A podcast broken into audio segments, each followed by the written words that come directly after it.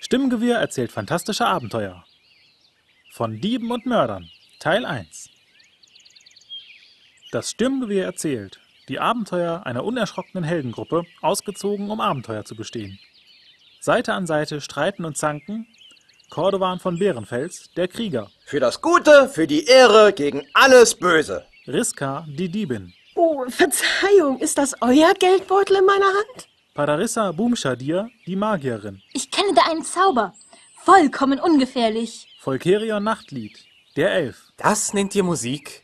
Wir Elfen vertreiben mit so etwas Ungeziefer. Androsch, Sohn des Dugobalosch, der Zwerg. Für das Gute, also für uns Zwerge, für einen Sack voll Gold, für einen Humpen Met, für schönes Geschmeide und für Begleitet ein- sie auf ihrem Weg durch abenteuerliche Gefahren und gefährliche Abenteuer.